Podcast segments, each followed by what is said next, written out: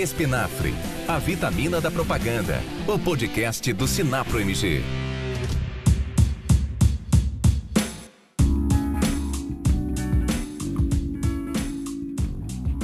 Olá a todos! Sejam bem-vindos a mais um Espinafre, o podcast do Sinapro Minas. Eu sou Helder Lima e estou aqui mais uma vez rodeado de amigos nessa mesa virtual de bate-papo que conta com Ricardo Melilo. Como é que você está, Ricardo? Beleza? Tudo bem, bem-vindo a todos aqui que estão na nossa mesa virtual. Mais um episódio do Espinafre, muito feliz hoje com convidados especiais que vão falar de um tema que está sempre em novidade na nossa pauta, mas é um tema confortável para a gente conversar. Vamos lá. Diretamente de Governador Valadares, Luiz Gustavo Leão. E aí, Helder, beleza? Cumprimentar aqui toda a mesa, os nossos dois convidados de hoje, cumprimentar também a nossa audiência que tem nos acompanhado aí. Mais um tema hoje muito legal, bora para cima. E do outro lado da mesa virtual de bate-papo, ele, o nosso poeta mor, Carlos de Campos. Bom dia, boa tarde, boa noite para quem está nos ouvindo. Parece que foi ontem, né, que a gente estava aqui gravando. E foi, né? E foi. Por que será, né? Então, galera, hoje o nosso bate-papo vai ser meio que o coração da nossa audiência, donos de agência de publicidade, estudantes, criativos. A gente vai falar hoje sobre criação na publicidade, a nova criação, o novo profissional de criação nas agências de publicidade. A gente vai fazer um apanhado sobre tudo isso. E para ajudar a gente nesse bate-papo, para esclarecer melhor, a gente trouxe dois grandes convidados. Eu vou começar apresentando a primeira convidada, que é a Daniela Albuquerque, diretora de criação da Cubo. Seja bem-vinda, Daniela. Por favor, se apresente para a nossa audiência. Olá, gente, muito obrigada. Feliz por estar aqui nesse bate-papo com vocês. Ricardo, Jeff, Carlos, Luiz, Helder e Pina. Acho que a gente vai ter uma troca bem massa aqui, tô animada. E o nosso outro convidado é o Flávio Pina, diretor de criação e inovação da loja. Como é que você está, Flávio? Seja bem-vindo. Obrigado, Helder. Prazerão aí, gente, poder, enfim, discutir um assunto aí tão importante pra gente, né? Então, contem comigo e com a Dani aí. Satisfação especial de rever a Dani, grande amiga, pelo menos virtualmente aqui. Obrigado pelo convite. Sem mais delongas, bora pro tema, galera.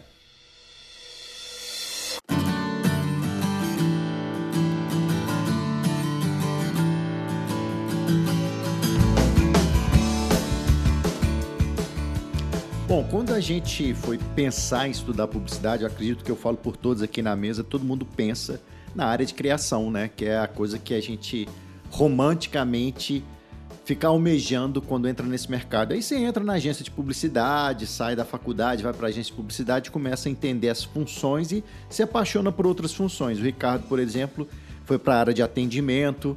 Eu pensei quando estudante, quando fazia publicidade, vou ser criativo e acabei voltando anos depois para a publicidade, para a área de mídia, eu queria saber de vocês, criativos de ofício, como é que foi essas jornadas? Já entraram na publicidade pensando em criação?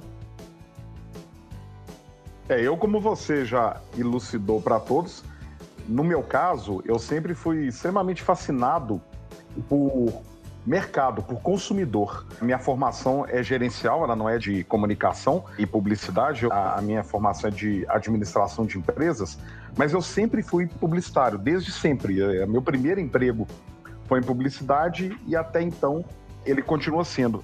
Particularmente, nunca foi, no meu caso, particular mesmo, tá? Nunca foi o meu atrativo. Eu sempre adorei comunicação, publicidade, melhor dizendo, por dois motivos. O primeiro, porque mexe com o consumidor, que é uma coisa que eu sou fascinado, tá? Comportamento de consumidor. E o segundo é que, que é o que mais talvez tenha me viciado, tá? É a falta de rotina, não de burocracia e não de processos do, do, do trabalho, mas todo dia é o dia de fazer uma coisa que você não fez ontem. Porque se você fizer o que você fez ontem, você está entregando menos do que é a expectativa do seu trabalho. Então isso é uma coisa viciante, pelo menos para mim. Eu sempre pensei em ser de criação, até porque eu acho que eu não sei fazer qualquer outra coisa, tá? Então, desde que eu tinha lá meus 14, 15 anos, outro dia eu estava lembrando, foi numa aula de literatura que tinha que criar uma campanha publicitária de alguma coisa, que eu já imaginava ser de criação. Lógico, o desejo de criar vai evoluindo dentro da gente, né? Vai, vai se transformando e tudo. Hoje eu vivo numa fronteira entre criação e planejamento que é um, um tipo de criação também. Vou puxar aí, o meu caso é um pouco diferente. Desde criança eu sempre quis ter uma empresa, né? Então fiz meu teste vocacional lá saindo do segundo grau, né? E aí deu administração. Minha mãe falou assim, cara, você vai fazer administração? Ela deu administração publicidade em segunda. Ela falou, faz publicidade e monta uma agência. E aí foi isso que eu fiz. E meu negócio, minha pegada sempre foi essa questão de gestão, relacionamento com o cliente, atuar de forma consultiva ali com o cliente, discutindo o negócio, discutindo o mercado e ajudando o cliente nessa linha e sempre trazendo a demanda para a agência, mas fazendo esse papel aí de atendimento, um contato direto com o cliente, de comercial, perfil mais de negócios e de gestão. Santo conselho de mãe, né, Luiz? Rapaz, perdi as contas de quantas vezes eu já contei essa história. Ela é bem longa, eu queria dar uma resumida nela. Mulher de visão, sua mãe, hein? E os nossos criativos aqui já entraram pensando de cara em, em criação? É, eu fui muito fisgada pela criatividade, né? Então, meu repertório é em direção de arte, então, em arte, fotografia, pela possibilidade de ter ideias que são autênticas. É, e fui muito fisgada, curiosamente, pelo desafio de ter poucas mulheres no mercado de direção de arte, principalmente na época em que eu comecei. Então, eu acho que isso aí me deu um, uma vontade a mais de estar e meio que romper com essa barreira que era muito grande, principalmente na época. Não só na época, viu, Dani? É, é, que eu ia fazer para a Daniela é justamente essa também. Ainda uhum. hoje é muito difícil, ainda hoje tem muito é, é, é, espaço que, que a mulher tem que conquistar nessa área de direção de arte. Eu acho que a gente evoluiu bastante, né? Eu acho que é legal a gente ter falado em diversidade, porque eu acho que é um tema quase de um episódio único, assim, né? Então não tem como a gente falar de evolução na criação sem a gente tocar nesse tema. Praticamente é um divisor de águas e continua sendo uma batalha interna, uma batalha nossa, né? Eu acho que nesse sentido, se vocês me permitirem entrar um pouquinho nesse assunto, porque eu adoro, já devo perceber, é, eu acho que tem alguns dados que são muito interessantes, né? A gente acha muito que diversidade em criação está muito conectado a favor, né? Então vamos botar alguém aqui que é diverso. E hoje tem uma relação muito direta entre diversidade em agência e impacto em negócios, né? Então, tem um relatório que é recente que fala, por exemplo, que empresas com mais diversidade na liderança têm um faturamento de 19% maior. Acho que para quem tiver interesse ali em se aprofundar nessa história, que eu acho que é muito rica ali, porque eu acho que é uma questão quase fundamental quando a gente fala em crescimento, em prosperidade para as empresas no século 21, ainda mais nesse contexto difícil que a gente está falando, né? Enfim, de, do Covid, de tudo que ele impôs não só ao mercado de publicidade, mas ao, mercado como um todo, né? Tem uma série documental do Facebook chamada Facebook Latam Season. A gente da Cuba ajudou a divulgar essa série. Ela começou no início do ano e aí ela tá quase no final. São seis episódios de uns 20 minutos cada, não vai tomar muito do tempo de ninguém, mas é muito impactante. São 60 vozes diversas, centenas de histórias muito reais falando sobre esse poder da diversidade e inclusão nos negócios. Assim, tem a Lineker, que é aquela cantora mulher transgênero, tem Priscila que é uma blogueira plus size, tem uma Caterina Boretti, que é uma influenciadora que ela é muito, ela é representante dessa visibilidade de pessoas com deficiência, é uma infinidade de pessoas, assim. Então, eu acho que respondendo a tua pergunta ainda é um desafio, que a gente está muito mais avançado, mas tem muito ainda a cumprir. Mas hoje eu acho que as empresas entenderam que o impacto está em prosperidade, está em negócios, né? E que é uma medida urgente. Ué, Daniela, isso é, deveria ser tão óbvio, né? Representatividade e diversidade só tem a somar na criatividade, né? Eu às vezes me espanto assim de um mercado das agências não terem essa feita essa equação há muito tempo. Faz muito sentido e eu acho que a gente está no momento que a gente fala em conexão entre marcas e pessoas, né? Eu acho que ao contrário de uma criação de uns 10 anos atrás, onde a gente tinha uma mensagem principal, um tiro de canhão falando para todas as pessoas, hoje a gente tem uma comunicação que é muito mais horizontal, a gente fala o tempo todo em conexão, né? E como que você pode ter novos pontos de vista, como você pode ter inovação, novas soluções para o teu negócio se você tem exatamente as mesmas pessoas criando, né? Então, eu estou super de acordo com você, Carlos. Por isso que eu falei que eu sou apaixonado por consumidor.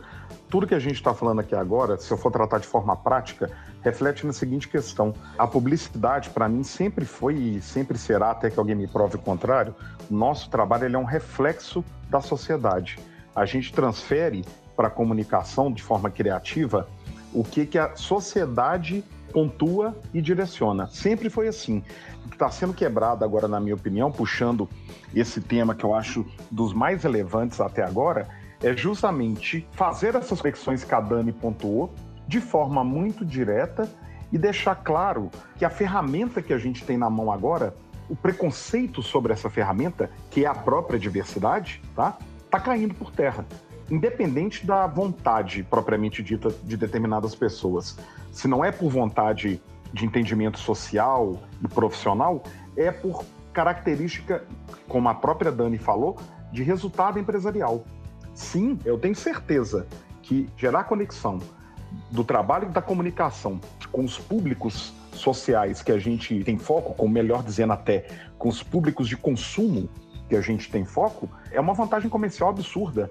Então, é simplesmente, e aí eu não, não tem como não falar nisso, né? É, é simplesmente a queda do machismo social, né? Ou, ou da segregação e aí eu falei machismo só no caso de gênero, mas da segregação em qualquer sentido, para que a gente, pelo menos empresarialmente, entenda que vale muito mais a pena, gera-se muito mais recurso e num tempo muito mais rápido se as conexões forem diretas, simples e verdadeiras. E diversidade dá isso, não tem dúvida. Galera, antes de chamar aqui o Flávio para esse bate-papo, já colocar ele aqui na roda, queria fazer uma ponderação. A Daniela entrou de uma maneira tão contundente nesse podcast que, de certa forma, ela já pautou o próximo episódio nosso, se não o próximo, os, um dos próximos episódios, que é falar sobre diversidade na publicidade e ela já, como ela pontuou isso de maneira tão contundente, como eu disse aqui, ela já fica convidada, Daniela, você já está convidada para esse episódio que eu acho que a gente precisa fazer. Opa, tô dentro. Conta comigo, vou ficar feliz em participar. e olha só, já estava na nossa lista, faltava um, um grande nome, não falta mais. Exatamente, não falta mais. Flávio, seja bem-vindo ao podcast. Vamos, eu quero te ouvir aqui agora. Você já pensou nessa inserção na publicidade, já pensando na área da criatividade? Como é que foi a sua jornada aí? Pô, gente, até é difícil falar qualquer coisa e depois a gente entra num assunto tão importante aí que a Dani trouxe, né? Mas olha só, eu, eu me identifico muito com a história do Luiz ali, viu? Porque eu, eu formei em administração também. Então a minha origem, ela é na estratégia. E aí, como a Dani, eu sempre gostei muito de fotografia, muito de arte pouco a pouco eu fui é, migrando para o lado criativo, assim. Né? Então, trabalhava com estratégias, gostava também, mas sempre com esse sonho de, de ir para o lado da criação. Então, por aí caminhei. E é muito interessante de olhar para tudo hoje, assim, né? Que aí me vejo hoje de volta às origens, assim, num ambiente onde já é difícil você se descrever como criativo ou como estrategista, né? Então, enfim, um grande, um grande ciclo, uma, uma volta ao ponto zero, talvez. Já que você se identificou com o Luiz, sua mãe também te deu alguma ideia para montar uma agência? Como é que foi esse processo seu também?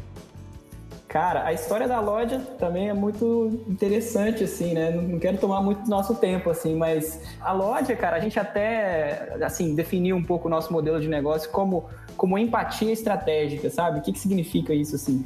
que a gente sempre identifica, tenta entender o que, que os parceiros estratégicos precisam e a gente vai transformando o nosso negócio para poder atender ali né, da, maneira que, que o parceiro precisa. Então, assim, a gente começou, minha, minha mãe Silvia começou a Loja como uma empresa de consultoria para é, instituições financeiras, né, ela vindo do setor bancário, enfim, com muita expertise, é, identificou essa oportunidade e atendia muito bem, assim. Então os clientes começavam a pedir coisas e a loja ia se transformando, assim. É muito legal pensar, era quase que um, um, um, grande protótipo, assim, de empresa que ia se moldando, né? Então começou aí como consultoria, depois os clientes começaram a pedir alguns produtos de design e a gente se estruturou como empresa de design. Então respondendo sua pergunta, a gente nunca pensou em abrir uma agência, mas o nosso modelo de negócio foi se configurando de tal maneira, né? Então aí daqui a pouco a gente precisava, os clientes precisavam de comunicação, a gente se estruturou, é, viramos uma empresa de comunicação.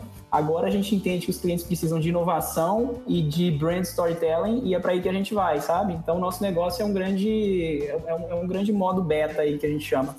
O que eu quero saber dos nossos colegas criativos aqui, todos somos, mas eles de uma forma aplicada, bem direta, qual é o nosso DNA? O DNA criativo da agência, é, a linha, a forma que esse DNA se formou é o mesmo que era antes, em, é, nos dias de hoje?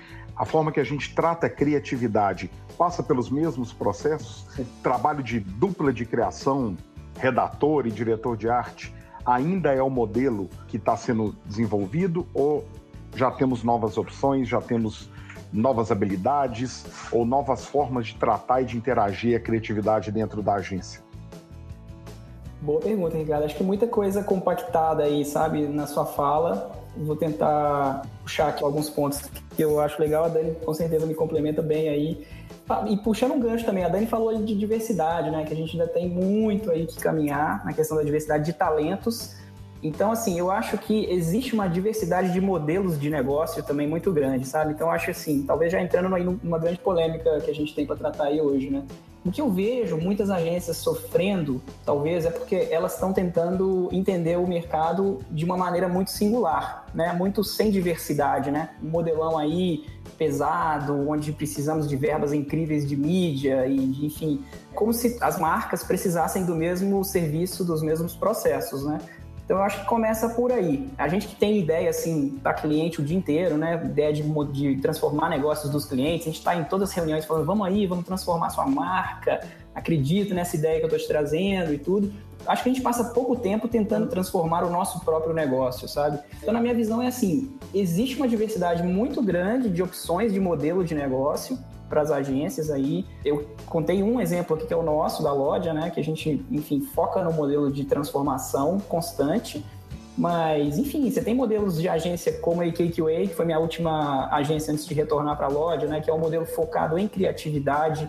Eles fizeram toda uma estrutura que fomenta a criatividade em detrimento de receita financeira, né? Então, assim, você vê como é disruptivo um modelo como esse.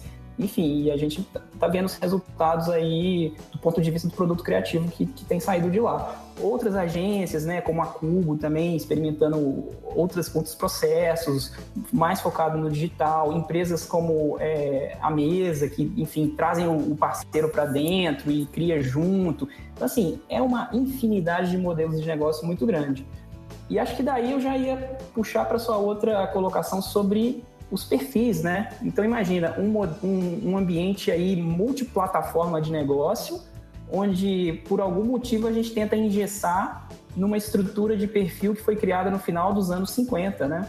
Então, imagina, lá em 1958, lá quando, quando implementaram a dupla de criação, quais eram os problemas de negócio que estavam sendo resolvidos ali, né? Eram problemas de comunicação. Vamos fazer um anúncio. Pega um diretor de arte, pega um redator, coloca eles para criarem juntos e beleza, vamos fazer um grande anúncio. Quais são os problemas de negócio que a gente está resolvendo hoje? Não sei, lá na loja, as, as reuniões que eu tive era assim: como que a gente transforma o agronegócio brasileiro? O que fazer aí no ambiente de revolução do setor financeiro, com o Open Banking chegando? Sabe? Então, assim, quando você tem conversas desse, desse nível acontecendo, como que você pode pensar em perfis arte, redator, né? É, eu acho que é um ambiente aberto onde é mais por habilidade, então você tem que olhar qual é o tipo de problema que você está se propondo a resolver e tentar encaixar perfis ali, né? Talvez você precise de um músico, um videomaker, um filósofo e um sociólogo e um criativo tradicional de, enfim, que tem um background de agência, né? Enfim, talvez você precise de outros perfis, dependendo do processo. Então é isso. Acho que seriam esses pontos aí que eu ia puxar. Muito legal. Antes da Dani é, dar a opinião dela, eu queria então falar sobre o que você disse. Nesse quadro todo, fica uma dúvida, e aí eu te falo como dono de agência, é justamente a escolha do caminho. eu não consigo mudar a minha estrutura, adaptar toda a minha estrutura, isso pensando de forma bem convencional, viu, Flávio? Bem arcaica, talvez até, de acordo com a variação da demanda da necessidade do cliente, a não ser que a minha proposta de agência seja outra. O tipo de entrega que eu oferte seja maleável o suficiente para eu poder fazer as entregas.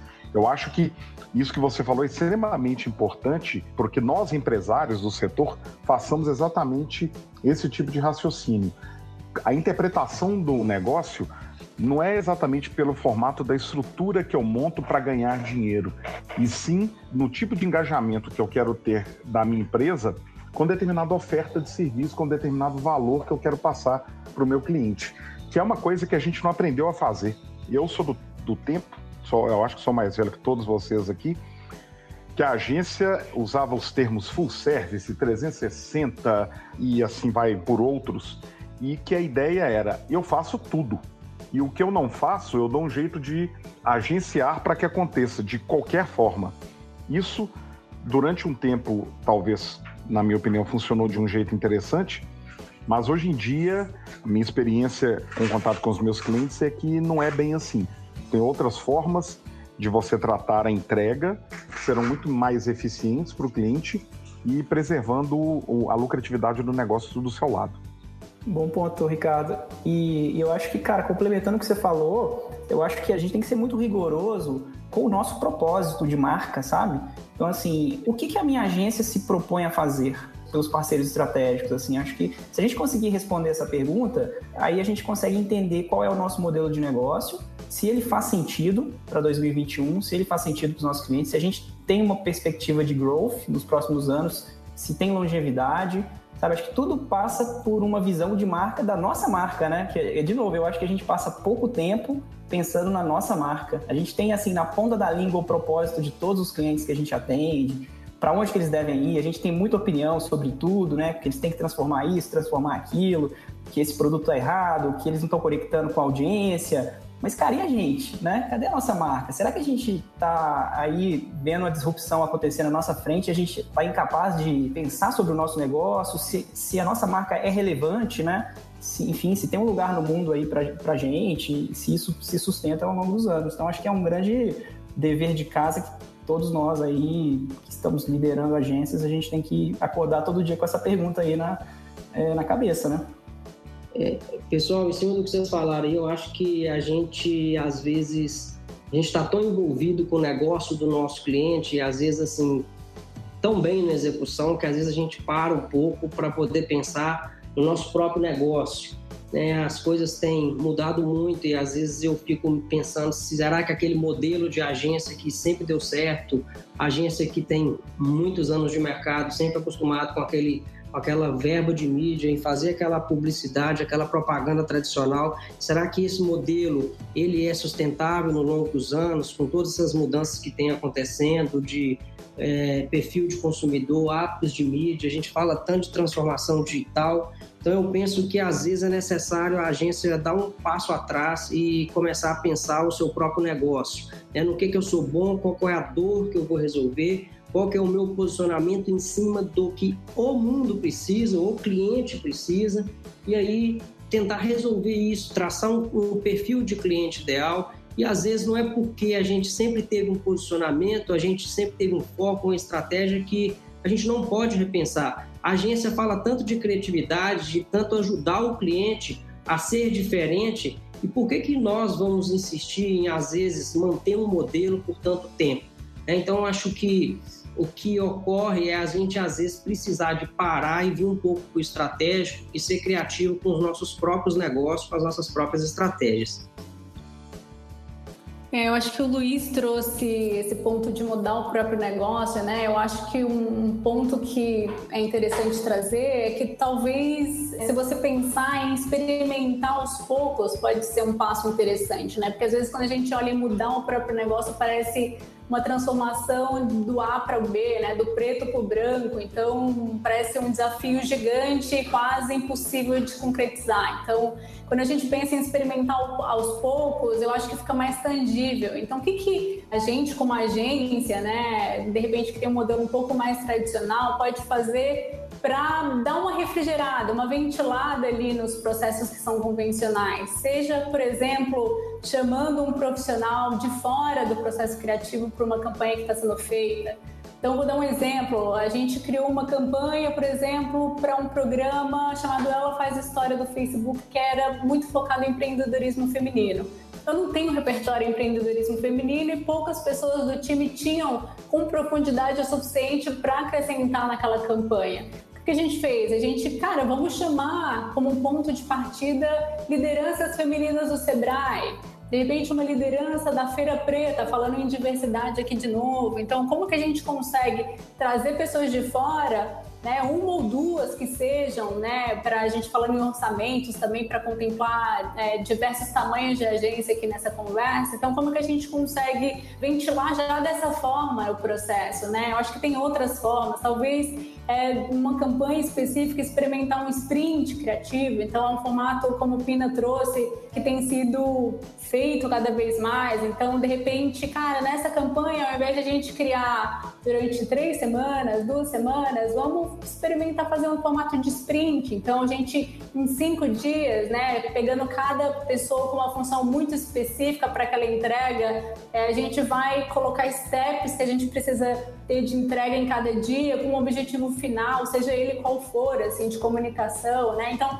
eu acho que se permitir experimentar aos poucos pode ser muito interessante para que seja mais palpável a mudança. Olha que legal. Nós somos com dois convidados de criação que a gente soltou a pergunta sobre o novo profissional criativo. E a gente está discutindo aqui modelo de negócio das agências. Tá aí. Esses são os profissionais criativos do futuro, que tem, tem percepção muito holística em relação ao próprio negócio que eles trabalham, independente da função que eles têm, estão dispostos a se envolver, estão dispostos a falar novos caminhos, a testar novos caminhos, igual a Dani acabou de dizer, e isso já é para mim uma nova habilidade. Na minha mão hoje tem muito mais profissional departamental do que profissional com disposição para deixar se envolver e se envolver de uma forma mais horizontal em todas as coisas. Isso aí para mim já mostra uma transformação muito grande. Não estou dizendo que é só em criação, isso pode acontecer em qualquer departamento, tá, da, da agência. Mas já me dá um novo caminho. É um, é um profissional mais arrojado na relação com o negócio e não com o próprio trabalho. Mesmo que a gente, vocês não tenham falado exatamente isso, no discurso de vocês eu já faria esse pequeno desenho. Enquanto vocês falavam aí, me veio uma curiosidade aqui agora que eu fiquei interessado em ouvir de vocês. A Daniela ainda é novinha, né? Mas eu, Ricardo, Carlos, Luiz, o próprio Flávio, vocês já criavam em agências de publicidade na época do, do antigo Orkut? criava. Mas eu não sou tão velho assim, não. Não, não, no seu caso é porque você era novinho, com 12 anos já estava em agência, mas foi porque sua mãe te colocou lá dentro. Minha mãe não, porra, a mãe, a mãe do Flávio. A sua também, a sua não mandou você criar uma agência? Ah, a mãe mandou, verdade. A sua mãe mandou você criar. Isso é totalmente diferente. Aí eu tive que obedecer. Obedecer, exata, exatamente, você teve que obedecer. Por que, que eu estou perguntando isso? Porque eu também criava nessa, nessa época, mas não dentro de agência de publicidade aí minha inserção no mercado de publicidade veio porque eu sou músico, aí montei uma produtora de áudio e prestava serviços para vocês em, em, de publicidade. E a gente tinha limitadores, sempre teve limitadores de comunicação para você poder criar. Então, no meu caso ali com produtora de áudio, ia fazer uma música, é, ia fazer um, um, uma história que teria que ser contada em 30 segundos, que era o espaço da rádio. Uma história que tem que ser contada em 30 segundos, 45 segundos, um minuto, que era bom, que dava mais dinheiro para TV é, ou para rádio. E aí você também tinha limitadores da sua comunicação para a parte gráfica, você tinha N limitadores de comunicação.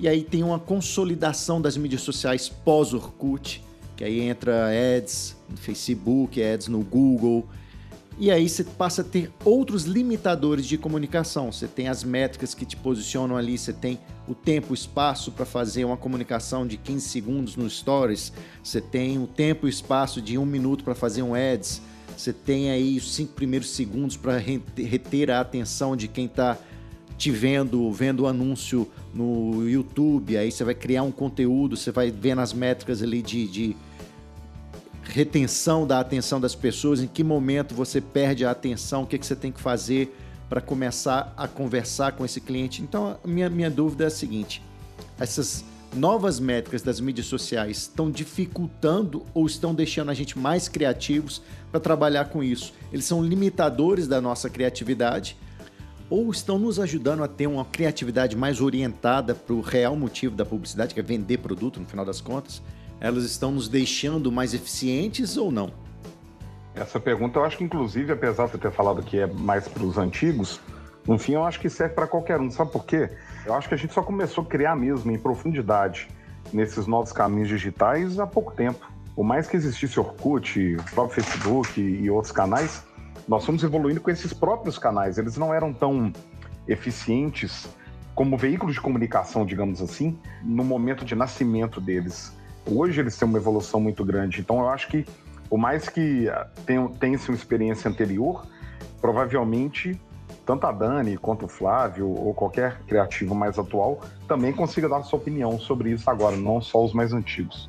Ricardo, só complementando aí essa visão é, com tanto de mudança que vem acontecendo, que o Helder pontuou muito bem, eu acredito que para qualquer profissional, acho que o ponto inicial é ter disposição para aprender e para mudar porque a mídia mudou, o consumidor mudou, os hábitos de mídia mudaram. O Helder falou tanto de como o trabalho da agência muda também com a mudança do hábito de mídia do consumidor, consequentemente, a agência tem que atuar de forma mais estratégica, como, por exemplo, no ambiente digital. E aí vem um profissional que, sei lá, tem 30 anos de carreira, pô, esse cara tem que estar disposto a mudar. A forma de escrever, talvez o cara sempre foi ali um redator publicitário, agora a modinha é falar de copyright. Pô, nós já até fizemos um podcast sobre isso. Será que é a mesma coisa? A forma de escrever é a mesma? Será que está disposto a, quando ele for fazer um LP, além de page, ele está disposto a escrever um pouco diferente? A persuasão é um pouco diferente? Será que ele está disposto a mudar? Pô, agora o redator também tem um produtor de conteúdo e a forma de escrever também é um pouco diferente. Então começaram a surgir novas profissões dentro das agências, vamos chamar assim, e que eu acho que trouxe o profissional uma necessidade de ser, de certa forma, multitarefa, sabe? Por mais que ele é diretor de criação, ele é diretor de arte, mas ele tem que ser adaptável a essas mudanças que o Helder colocou aí. Então, acho que o pontapé inicial é disposição para mudar e pensar que, querendo ou não, ele vai ter que ser um pouco multitarefa. E isso acaba ajudando o time como um todo. Eu acho que se o cara não está disposto a mudar, ele vai mudar de emprego, ele vai mudar de profissão. Né? Quer dizer, toda profissão exige mudanças, né? ainda mais criatividade e publicidade. Se não tiver disposto, ele está fora do mercado. Eu só alteraria um, um ponto disso que você falou, Luiz. Eu não sei se o cara é multitarefa, mas ter uma visão geral daquilo tudo de uma forma mais consistente. Né? Ele, ele precisa ver o que está acontecendo no mundo para executar aquele trabalho criativo dele. No mundo, no, no, mundo dos clientes, no mundo da própria agência e tudo. Perfeito, ele não é multitarefa na prática, ele entender do todo. É isso aí que eu quis dizer, na verdade. Carlos, obrigado por complementar. E aí, Dani e Flávio? E a pergunta do Helder, o que, é que vocês acham? Tá mais fácil ou tá mais difícil criar? Eu acho que, é, apesar do digital ter trazido é, alguns desafios, né? Então a gente está falando aí de de repente ter um pensar na mensagem principal nos primeiros segundos, né? A coisa do, de criar hiper bumper, né? Mídias com secundagem tão é, pequena e apertada.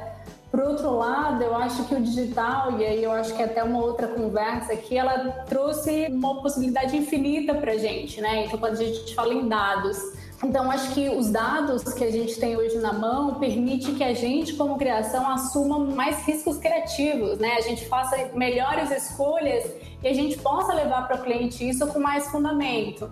Eu acho que isso dá inclusive mais maturidade para a criação, né? Então, há anos atrás tinha uma expressão, né? Os meninos da criação, né? Quase como, como aquelas pessoas é, era um pouco infantilizado, como pessoas que tinham ideias meio malucas meio aversas a números, a negócios, né? E hoje é um conceito muito ultrapassado, né? Então, a sensação que eu tenho é que esses dados eles ajudam a gente a ter um olhar sim disruptivo para a ideia, para autenticidade, para como é, de repente ter inovação, mas muito conectado com o objetivo de negócio do cliente, para quem que é esse consumidor. Então eu acho que, apesar do eu concordo com você, que eu acho que o, o social e digital de, de diversas mídias tem os seus desafios, mas por outro lado ele, ele dá muitas ferramentas para a gente continuar sendo disruptivo, mas levar isso com muito mais embasamento para o cliente, né? Eu acho que tem até um exemplo de uma marca chamada Always Skincare, que ela é uma marca gringa, né? Que a gente acha que a gente conhece muito os nossos, o nosso público, né? E aí essa marca, ela fez uma pesquisa, é uma marca de skincare, né, de beleza. Então, e ela descobriu que o público é, dela ama futebol americano e filme de terror. Então é uma conclusão zero óbvia.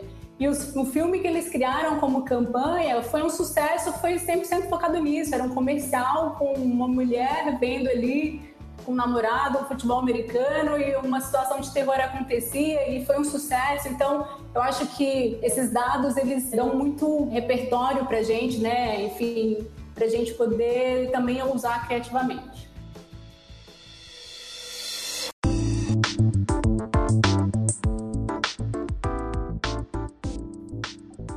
Eu quero fazer uma pergunta aqui agora, a partir do que o Carlos e o Luiz estavam falando também, e o Cadana acabou de complementar, que eu acho que é a mesma coisa. Foi discutida aqui a, a expressão profissional multitarefa, ou profissional que tem uma visão, um conhecimento de todas as tarefas, mas eu queria perguntar na veia, assim, para a Dani e para o Flávio, que estão mais departamentalizados, guardadas as proporções disso, na criação. O que tem aparecido para mim, e por incrível que pareça, eu já vi tanto de forma eficiente quanto de forma ineficiente, é um profissional multitarefa de criação, sim. A pessoa faz até edição de vídeo e faz bem feito. Ele faz redação, ele faz direção de arte, ele edita vídeo e, em alguns casos, faz até, se arrisca como o Flávio, na parte de planejamento até certo ponto como dono de agência, o que acontece é o seguinte: eu não digo que seja tão fácil esse profissional, mas tem aparecido com uma frequência maior e tem bons espaços de encaixe dentro da agência, esse tipo de profissional. Isso para vocês é comum? Isso para vocês é um, na, na, visão pessoal de vocês, é uma coisa comum? É um futuro ou é uma, talvez uma, uma gagueira do, do processo de, de evolução criativa? Ó, eu posso responder por aqui. O que, que, eu acho? Eu acho que esse, esse profissional, eu acho que realmente ele é o profissional que as empresas precisam hoje, né? E acho que para começar respondendo, acho que eu tenho uma opinião, talvez pessoal aí, que a gente perdeu o monopólio da criatividade. Eu acho que há 20 anos atrás, talvez até um pouco mais, aí um pouco antes do advento aí das redes sociais, vai antes de Orkut até um pouco, a gente ainda tinha uma, uma, um certo monopólio da criatividade, sabe? Era, enfim, trabalhar no departamento criativo de uma agência e fazer aquela, aquele craft ali do diretor de arte, do redator, carregava muito status e talvez era onde você poderia estar tá trabalhando com criatividade em alto nível, assim, né? Então, eu acho que com o decorrer dos anos, enfim, toda essa transformação que a gente está acompanhando, a gente perdeu o monopólio da criatividade. Então, por exemplo, eu perdi um super talento há poucas semanas para o banco né? Então você imagina uma pessoa sair de uma empresa de inovação e de criatividade e querer trabalhar em um banco, uma fintech, por achar que, cara, é um ambiente muito convidativo e desafiador, né? Então, quando a gente ia imaginar isso, que alguém ia trocar uma empresa de criatividade por uma fintech, né, por um banco, por que, que eu dei essa volta? Para falar justamente sobre isso que você está falando aí, Ricardo. Acho que o perfil é muito plural, sabe? Então, assim, a Dani tocou nisso aí, o volume de inputs que a gente tem hoje é muito alto, né? Assim, a internet está aí e a gente tem um acesso à informação muito grande. Então, é esperado que todo profissional que, que entre, que, que, enfim, independente de qual setor, assim, nem, talvez a gente nem precise falar em setor, mas qualquer profissional que integra uma empresa de criatividade, ele precisa ser muito bem informado, né? Então, todo mundo tem que saber cara, qual o valor da ação dos clientes, né? Assim, receber, ler um clipe em diário de notícias dos clientes, tá ali com o olho no Twitter para ver o que tá rolando. É impossível criar hoje sem ser uma pessoa muito informada e sem saber muito do que está acontecendo, de trends, de tecnologia e de tudo mais. Então você acaba realmente se especializando em muitas coisas, né? Você acaba sem querer assistir um vídeo sobre como editar no Instagram e daqui a pouco você já está editando. Então você está você tá editando, você está cuidando das suas próprias redes sociais, então você já está treinando a sua habilidade de, de, escrita, né, de redação. Então, assim, acho que está todo mundo fazendo um monte de coisas e, e, aprimorando um monte de disciplinas que são necessárias para a criatividade, até meio sem querer, assim. Então, voltando à pergunta original, se é mais difícil criar hoje, não sei se é mais difícil, os inputs são maiores, né? Então você precisa realmente estar antenado a mais coisas, assim. Acho que talvez o campo de criatividade aumentou, né? Antigamente talvez as regras do jogo eram um pouco mais definidas. Não acho que isso torna a criatividade mais fácil, mais difícil, mas mudou nesse sentido, ao meu ver, assim. Hoje os resultados são mais difíceis de mensurar, né? E os insumos são muito grandes, assim. Então acho que para o criativo causa uma, uma certa ansiedade, né? Diz, nossa, meu Deus, eu tenho que saber de tudo. Eu não gosto de Big Brother, mas eu tenho que saber o nome de todos os participantes, eu tenho que saber o que está acontecendo, eu tenho que saber quem que é Juliette, eu tenho que saber quem que é Gil do Vigor. E porque isso, cara, uma ideia pode vir daí, né? E você vê como as marcas que estão antenadas, elas estão usando todas essas coisas aí que estão acontecendo no ambiente da pop culture aí para transformar em história de marca, né? Então é isso. Acho que para não me alongar muito, eu acredito que os, as pessoas que se propõem a trabalhar com criatividade hoje têm que ser pessoas que estão antenadas a tudo, assim, tem que entender um pouco de tudo, né? Tem que saber falar de estratégia, de negócio, de ações, de recursos humanos, de marca empregadora, enfim, de tudo. Acho que é isso aí.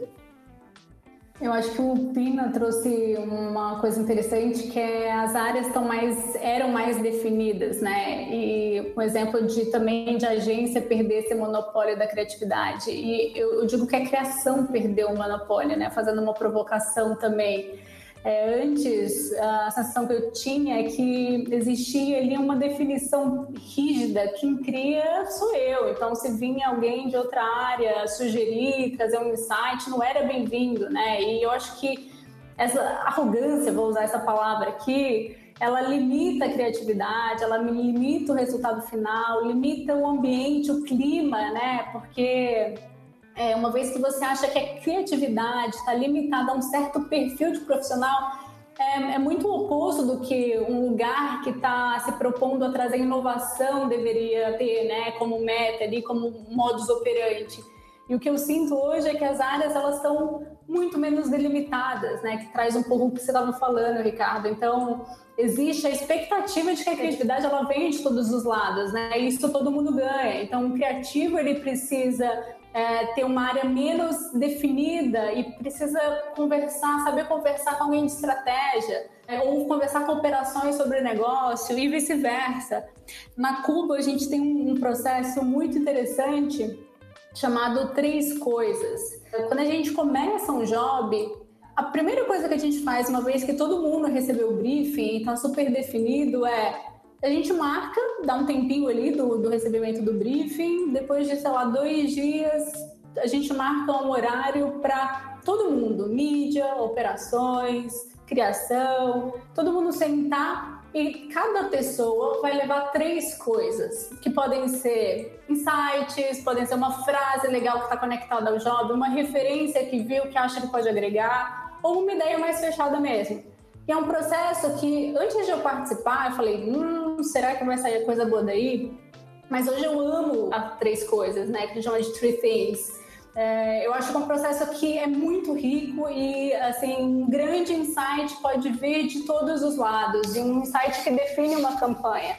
Então, acho que a abertura, a flexibilidade dos profissionais de criação, eu acho que ela é essencial, assim, nos dias de hoje. Ninguém é dono da ideia. Exato. Fazer uma provocação aqui para os donos de agência, para os tomadores de decisão.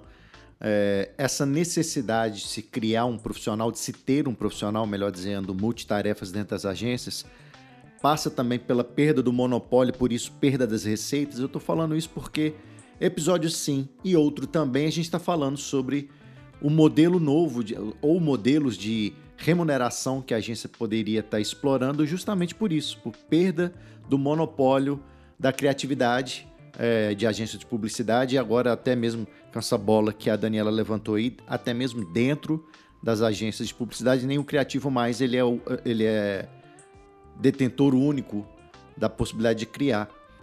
Então essa necessidade de um profissional multitarefas também passa pela questão de retenção de custos, já que o mercado atravessa um momento de crise de receita? Ô, deixa eu acrescentar, antes do, do Ricardo responder, acrescentar um gancho na sua pergunta.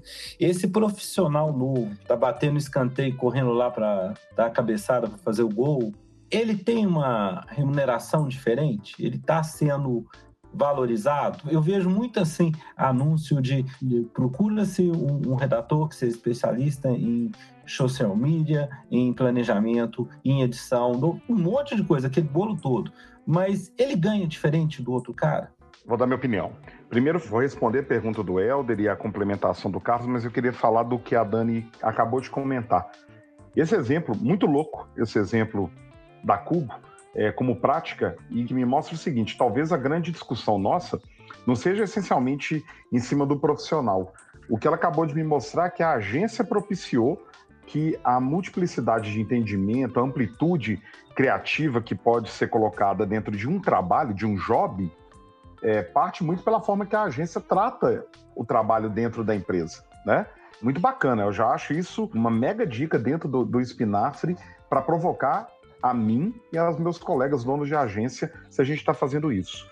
Imediatamente a, essa, a isso que eu falei, dou um, um relato para vocês que no meu dia a dia, no que roda ao entorno de mim, apesar de eu ter dito que sempre pinga um profissional desse multitarefas na hora de executar, ou com visão holística na hora de ser criativo simplesmente, mas confesso que ainda o que tem na minha mão para trabalhar, o que tem de massa produtiva para trabalhar, é o departamental.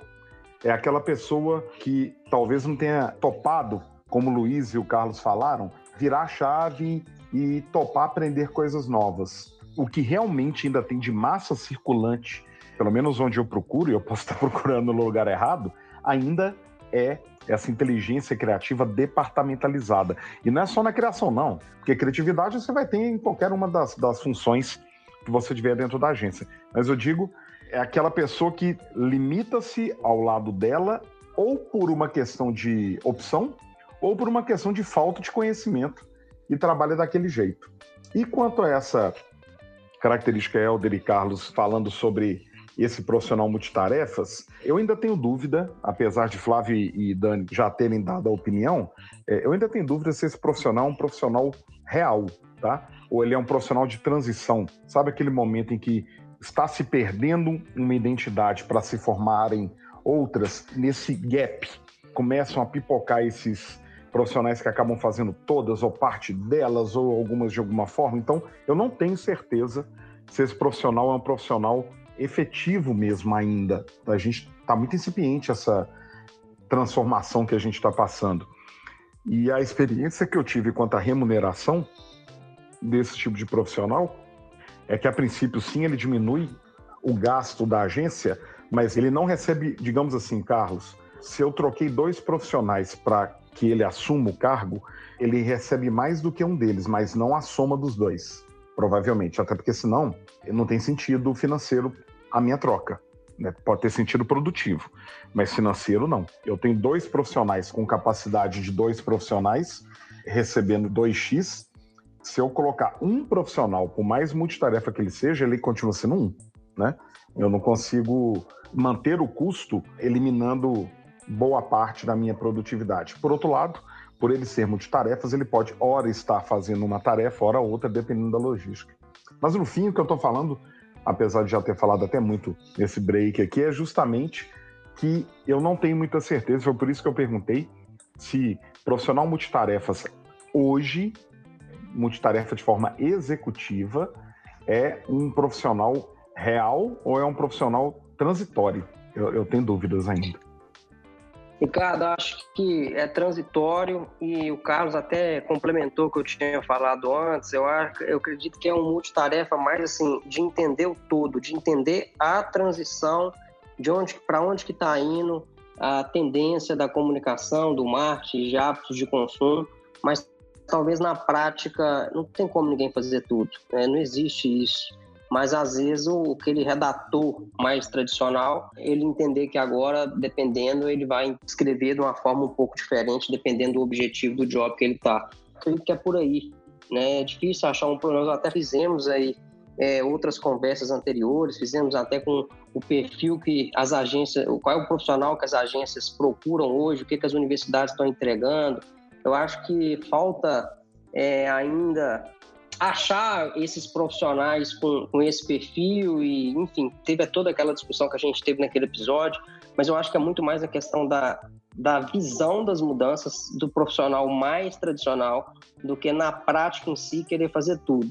Eu não sei se esse cara consegue fazer tudo, não sei se isso vai reduzir. Às vezes a agência tem a ilusão que ela vai estar economizando de arrumar um cara que vai fazer duas funções, o cara não vai fazer nenhum nem outro, ou às vezes o cara não vai fazer nenhum nem outro bem. Então, talvez é melhor ter dois do que ter um. Não sei. É, é realmente é uma incógnita, mas eu acho que é mais ou menos nessa linha. Às vezes o cara não vai fazer o que dois fariam, mas de repente ele vai entrar com insights tão certeiros que vai fazer completa diferença no, no resultado final, né? É, eu digo assim, concordo, Luiz. Eu só coloquei essa conversa porque eu tive exemplos práticos de profissionais que faziam bem feito mais de uma tarefa, bem feito. Talvez que a gente possa discutir aqui é o que eu estou chamando de bem feito, tá? Independentemente disso, a dica que a Dani deu, eu estou chamando de dica porque eu estou levando para mim como dica, tá? E imagino que nós, donos de agência, também podemos levar, é que essa capacidade holística de, de percepção criativa e de amplitude criativa e de conhecimento multitarefas, não de execução, se dá, por exemplo, como movimentos de onde ela trabalha, onde a agência criou uma metodologia, melhor dizendo, um método que possibilita com que todo mundo se envolva, com que todo mundo participe, com que haja a troca criativa interdepartamental, palavra ruim que eu usei, mas falei, de uma forma que cada um desses departamentos não tenha condição simplesmente de se lacrar no seu, no seu casulo, trabalhar e depois, depois apresentar simplesmente trabalho. Vai ter discussão, vai ter troca. Portanto, a agência tem possibilidade de criar esse profissional. Se ele não for automaticamente formado por iniciativa dele mesmo, tá aí um exemplo que se for adotado dessa forma, aos poucos, esses profissionais vão todos começar a trabalhar com esse tipo de pensamento. Ô Ricardo, posso complementar aí? Eu acho que você tocou num ponto chave aí, ao meu ver, sabe? Que eu acho que é o seguinte, talvez o ângulo não é assim, se esses profissionais eles vêm para substituir outros, sabe? é, eu acho que é pensar no modelo de negócio, na estrutura que a gente criar para essas pessoas terem sucesso e performarem, né? Então, assim, se você pega um modelo tradicional de agência e você tenta encaixar um profissional que ele é mais multidisciplinar, que ele escreve, mas também pensa estratégia, mas também entende de negócio, vai ser uma frustração mútua, né? Porque ele não vai conseguir produzir no mesmo volume de um diretor de arte, talvez tradicional, tal qual a gente conheça, e do ponto de vista do próprio profissional, ele também vai se frustrar, porque ele vai achar que ele está fazendo pouco perto do que ele pode contribuir, né?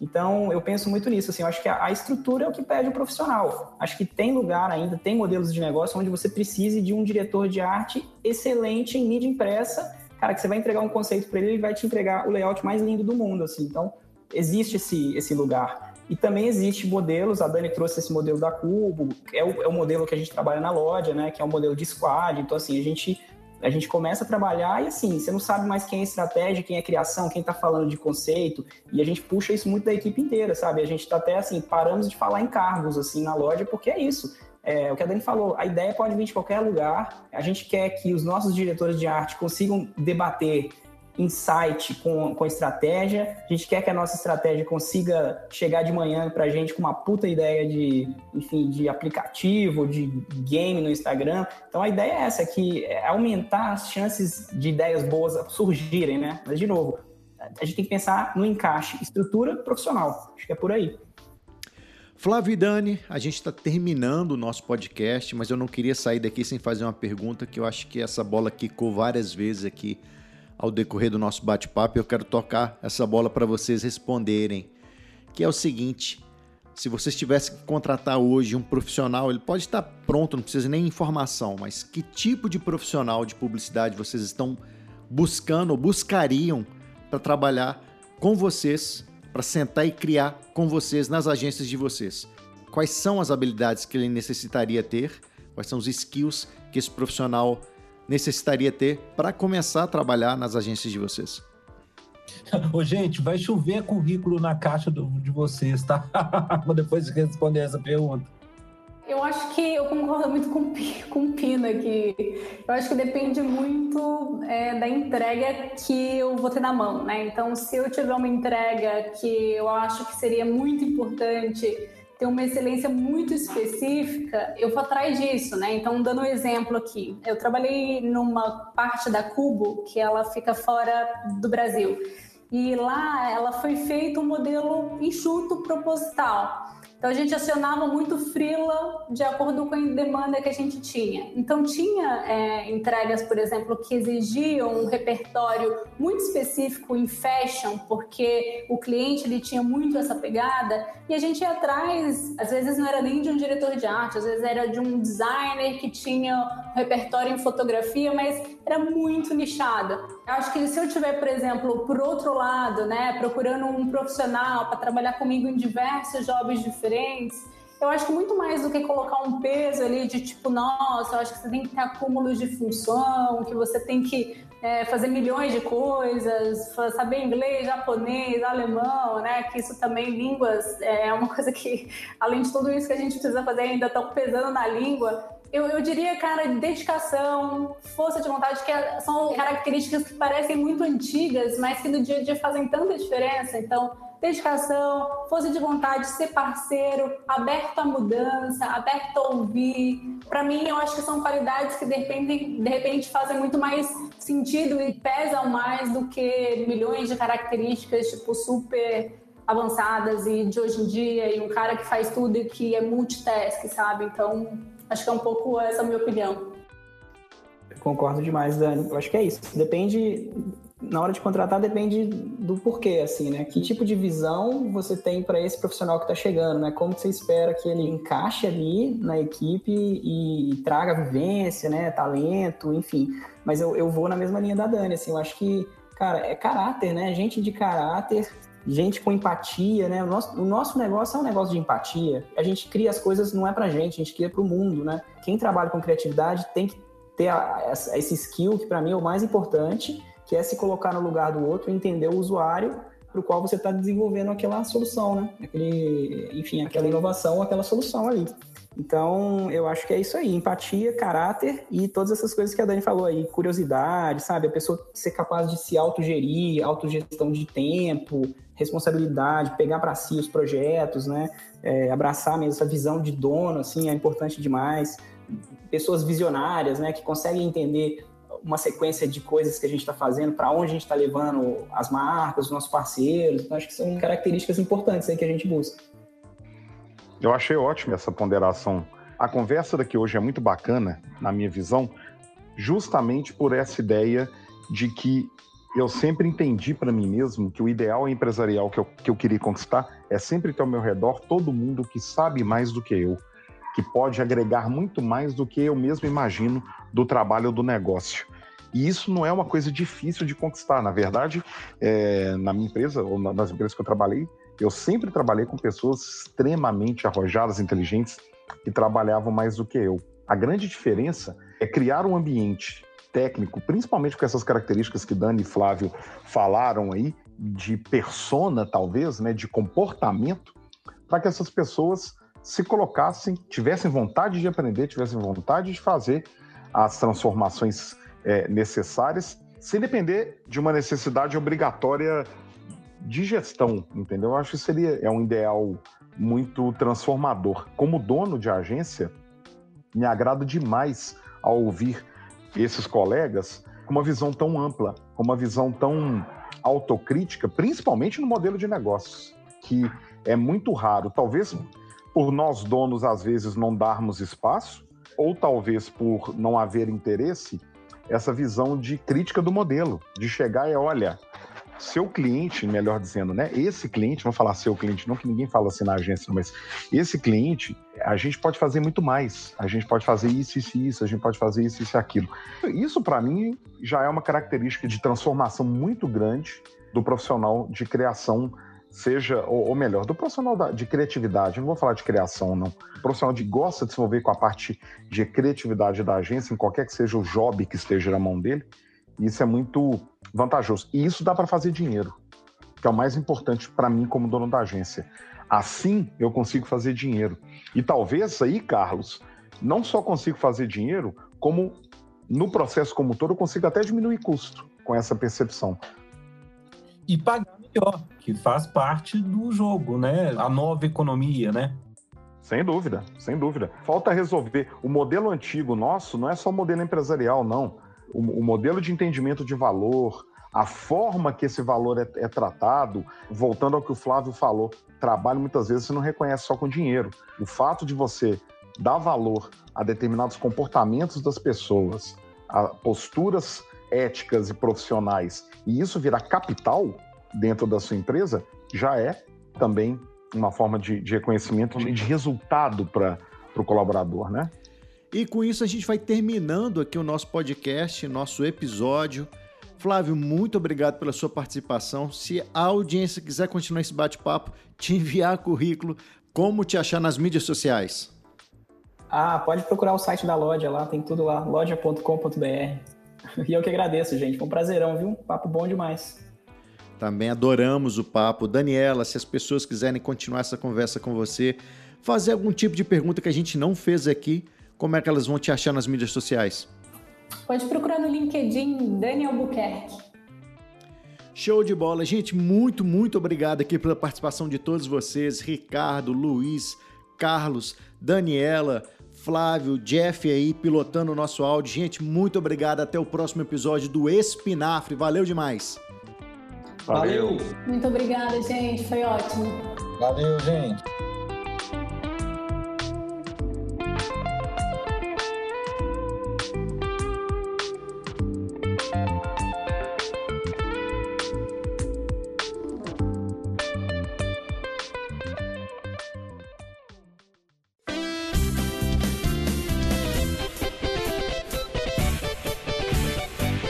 Espinafre, a vitamina da propaganda. O podcast do Sinapro MG.